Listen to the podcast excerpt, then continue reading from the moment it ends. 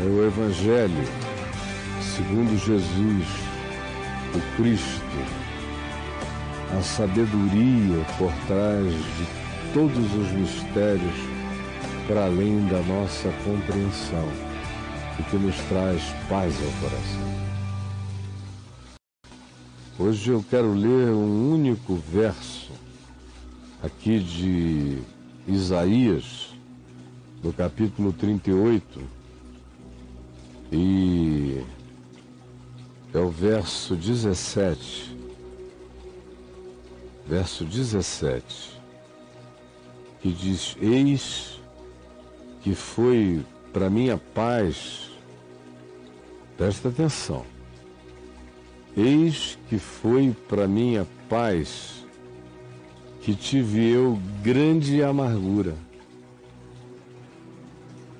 Quem está falando isso é o rei Ezequias de Judá. Tinha acabado de ser quase exterminado pelos exércitos de Senaqueribe, rei da Síria, cuja capital à época era Nínive, e o Senhor o livrou de maneira miraculosa, de maneira bíblica, estrondosa, fantástica e logo depois daquilo ele ficou sabendo que estava doente, provavelmente com câncer, uma coisa tão forte que tinha se manifestado já para o lado de fora do corpo dele. E de maneira que a descrição é a de uma úlcera que estava supurada sobre a qual veio o prognóstico de morte. Arruma a tua casa, cuida dos teus negócios, deixa tua vida em ordem, porque tu vais morrer. Aí ele se desesperou e pediu misericórdia a Deus.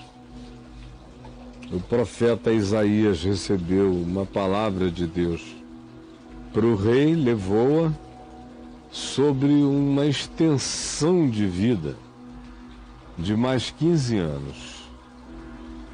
E mais Ezequias continuava doente.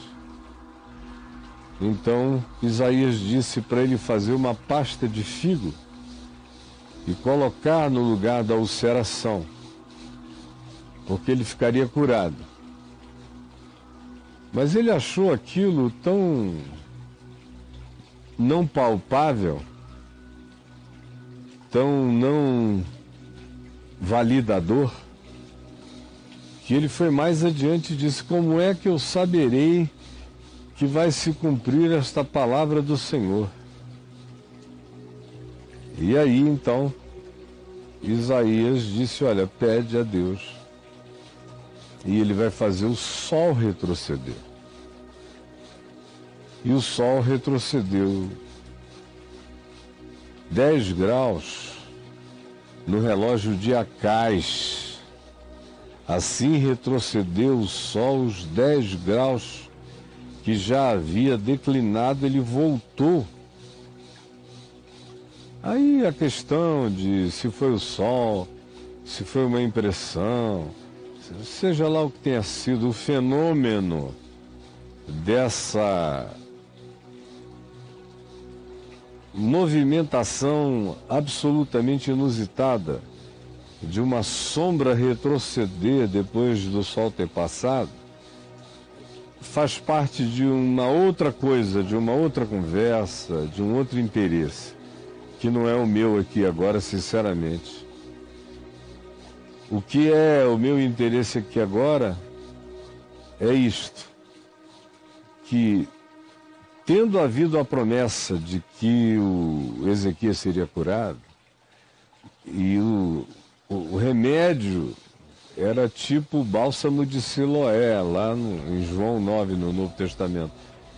E quando Jesus fez lodo, aplicou nos olhos do cego de nascença. Aqui é uma pasta de figo aplicada numa úlcera, que era sintoma apenas de algo muito mais sério. O que ia curar o rei não era a pasta de figo, era a fé. E aí, ele diz: Mas como eu vou saber que isso vai se cumprir? Bom, era só passar a pasta, crer e esperar. Como foi o que aconteceu. Mas ele queria ter uma certeza para poder ter uma fé. Aí é quase irônico, como quase tudo na Escritura é cheio de uma ironia que não tem tamanho.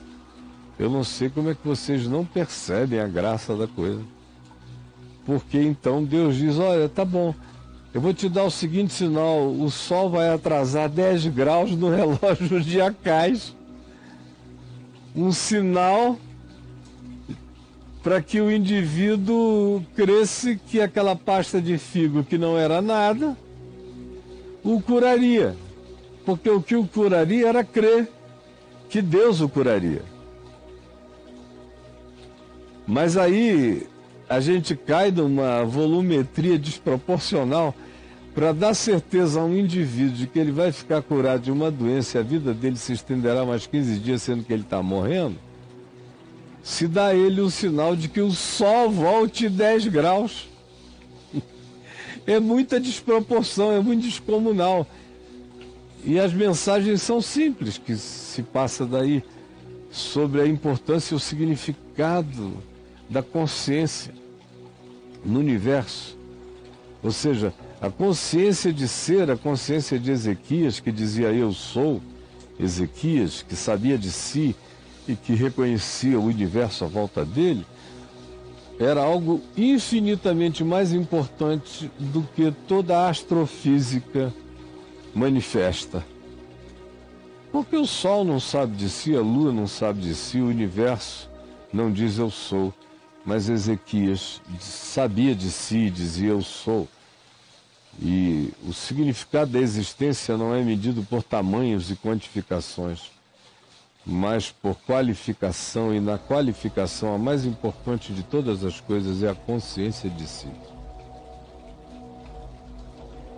E para validar estimular essa consciência de si no seu poder de crer, se comete um exagero quantitativo para se criar uma profundidade na qualidade da consciência, para que o homem creia. E a maioria dos milagres no curso das narrativas bíblicas tem esse interesse. Primeiro, o interesse em si de curar o indivíduo. E, em segundo lugar, de mostrar que, como o Senhor Deus, Criador de todas as coisas, atrasa o sol para adiantar a tua esperança. E é desproporcional. O tempo todo a Escritura é desproporcional. Quando ela diz que Deus ouve a oração, que habita com o quebrantado, com o contrito, com o dependente que busca, com aquele que diz: ajuda-me na minha pouca fé. Há um trato de extrema misericórdia tolerante durante toda a narrativa da Escritura a respeito da misericórdia dele para com esse clamor dos homens. Esse é o contexto. E aí o que aconteceu é que o sol retrocedeu 10 graus e Deus cumpriu a palavra dele a Ezequias e o curou sobre a úlcera e ele recuperou a sua saúde. E então ele faz uma oração. Uma oração muito comum na antiguidade e que passa sempre por dentro daquela viagem de que bom, porque tu preservaste a minha vida, o homem morto não te louva, a sepultura não te exalta. Era aquele olhar apenas linear entre o berço e a sepultura, sem muita transcendência. muito pouca transcendência. Aliás, esse povo de Israel foi crescer muito em transcendência quando passou aqueles 70 anos no lá em Babilônia, no cativeiro, foi ali que eles desenvolveram sua transcendência no cativeiro. Sem templo, sem sacerdócio, sem ritos, sem nada disso, eles desenvolveram sua maior transcendência, não tendo um lugar para ir orar, começaram a aprender a orar em si mesmos e por si mesmos, e em qualquer lugar. E mais ainda, foi também naquele cativeiro que a percepção deles da eternidade, da vida eterna, aumentou enormemente. E também muito mudaram eles e cresceram e se dilataram pelo encontro com os conteúdos da sabedoria, da filosofia. De Zoroastro, que era o, o pai da ética e da percepção filosófica no ambiente para o qual eles tinham sido levados cativos. De modo que ali é que eles aprendem e começam a transcender cada vez mais.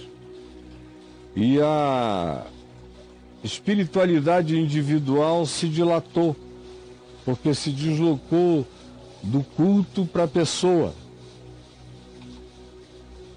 Então Isaac, Ezequias viveu antes disso acontecer e nele você encontra essa história de pouca transcendência, de obrigado por teres me salvado, porque um defunto não vai te exaltar. Tudo muito linear. Mas era como era, era assim que ele sabia e podia enxergar. Ninguém tem mais luz do que recebeu. E ele tinha a luz que tinha. Era desse tamanho aqui. Mas dessa luz sai esse canhão de verdade que eu quero ler para você no verso 17, que diz: Eis que foi para minha paz que tive eu grande amargura. É muito louco isso aqui.